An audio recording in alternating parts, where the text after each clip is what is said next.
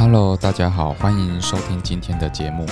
那今天呢，我们来分享一段这个一篇文章，然后那这个这篇文章是呃这个财讯双周刊，然后财讯周刊的它在六百一十六期，就是在二零二零年九月的九月初刊的一个一篇一篇专栏，然后那这个专栏哈是由这个台湾董事学会发起人哈这个。蔡宏清，嘿，蔡蔡诶，蔡理事长哈，在他们呃，在分享这个企业传承的一些一些经验的分享然后那这篇呢是在讲一个这个呃，这个全球的一个大公司哈，这个成立一百七十年的康宁玻璃然后那那为什么要分享这个文章哈？哈，那其实主要是说，诶，这个疫情哈，那。这个来得很快，那也很久，哈，那也也算一个天灾，一个病毒。那在在很突然的情况下，哈，其实不只是呃，不只是这个中小企业哦，甚至很多上市贵公司，在一个一个疫情突然一来，然后就就整个营收掉了这个一半以上了。我想最。最明显的例子就是呃这个旅行业，然后那上市上市公司这个雄狮旅游哈，在一夕之间突然封城、突然锁国之后，整个旅行的坐飞机的人数突然急速下降，哈，剩不到一成，一个上市公司九成的营业额就这样子一年不见了，哦，我想这个是一个很大的冲击，然后，然后甚至到现在还不算是真的。哦，这个整个恢复哈，在航空业的预估，这个目前在二零二三年的预估，其实也也才达到恢复六成七成左右的航运量而已。好，所以呢，我们呃在这呃这这个一系列的一个。一个讨论里面，我们来分享一下，就是说，有一些超过百年的企业哈，为为什么他们可以在已经超过三代哦，甚至在这个康宁玻璃是第五代的接班人的时候，他们怎么去去让这个企业可以长久的运作下去了哈？好，那这篇文章康宁玻璃哈，它一直在这个。很呃，石英这个材料哈，二氧化锡这个材料哈，呃，一直在做精进哈，就是说这个是它一个很重要的核心。它它的核心从这个一八六八年哈，他家族第一代哦，从玻璃的玻璃胚切割，然后铁路兴起的时候哈，这个研研发出这个可以。让这个铁路信号灯哈，这个不会不会在很冷的时候破裂。好，那甚至在爱迪生发生发明灯泡的时候，它的玻璃罩哈，好可以让它在光源持续的发亮的时候，它不会过热哦，它不会因为过热而产生爆裂。所以呢，它的耐热玻璃哈，就成为它的这个。这从一开始的这个核心呐，哈，核心的研究。那当然，第第三代、第四代，哈，这个当然就是延伸出延伸出很多呃很多产品，例如说呃这个耐热玻璃的烘焙啊，这个呃灯泡量的产量的制成啊，电视机的印象管啊，玻璃餐具用的玻璃陶瓷啊。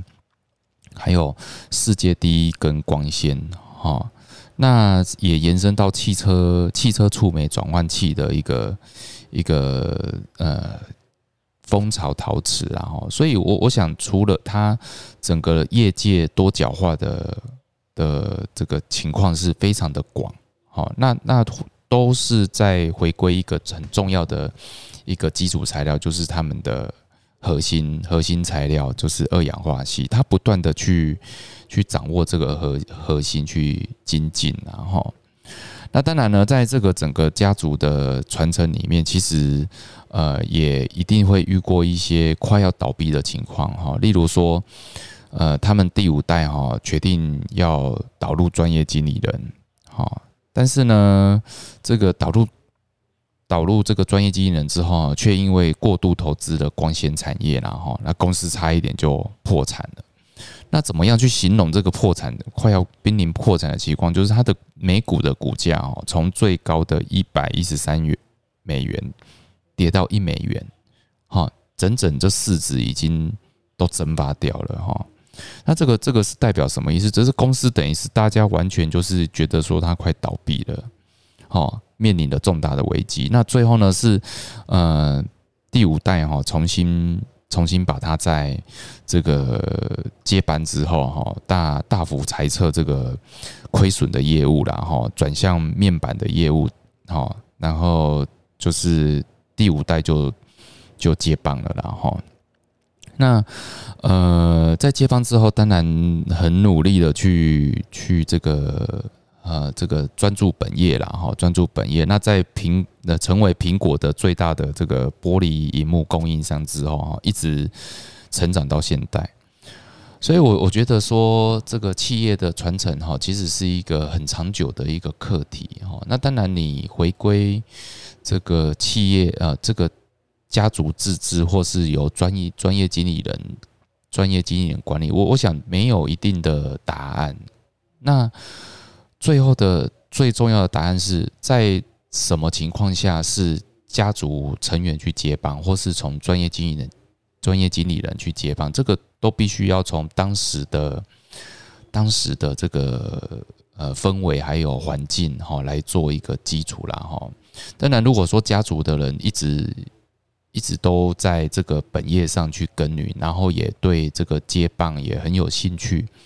那为为什么不不在？不在这公司继续生根了。我想对股东来讲，他们也也是希望说，这个企业是长久可以经营下去，然后可以这个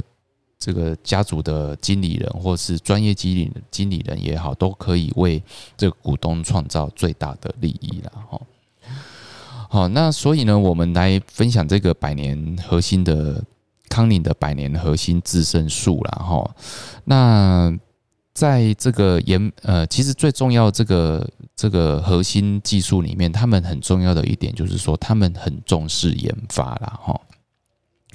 好，那这个研发是怎么说呢？他们必须要有一个很长时间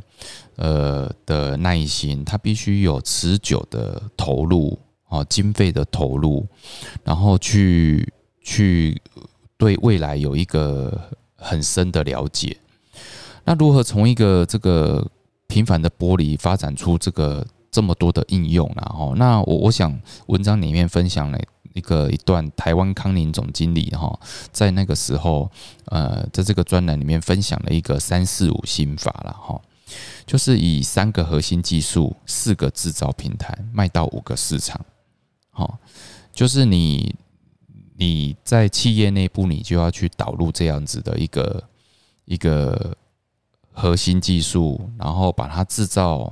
哦，做出制造的成品，然后试着去卖出五个市场。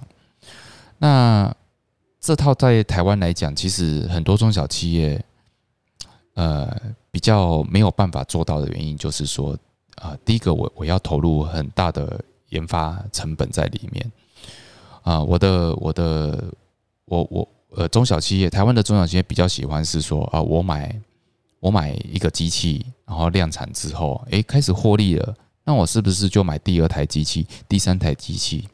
我一直复制，把它变大。哦，例如说台湾的代工产业就是这样子，这样子呃而来的。那那代工产业最后也是会演演变出，诶，我会帮客户研发，我会帮客户设计，好。所以变成从纯粹代工变成做设计代工，哈，变成变成很也是要向上去延伸。我想到最后，这个是不是有持续的导入研发的能量？哈，这个就是这个才是企业是否能够长久维持核心的一个很重要的一点。所以呢，我我想由这一篇专栏哈，去呃得到了一个结论，就是说，哎，你是不是在企业的经营里面？你是你是不是能够拨一点经费在你的呃核心技术的研发哦，拨一点经经费去试着开呃去试着去试着把研发做出一些成品，那拨出一点经费把你做的成品哦开发到啊发展到你现有或是有可能的潜在市场。我想，如果每一个企业可能都呃不是每个企业都能像康宁这样成为一个百年企业，但是你可以试着从这个百年企业上面找出一些核心的文化，然后把这个文化导入到你自己的公司的 DNA 里面。那或许呢，这个会让你的企业可以走得更长更远。好，那我们的今天的分享哈就到这里。也希望呢，呃，这个分享也可以让大家获得一些想法。好，那谢谢大家，拜拜。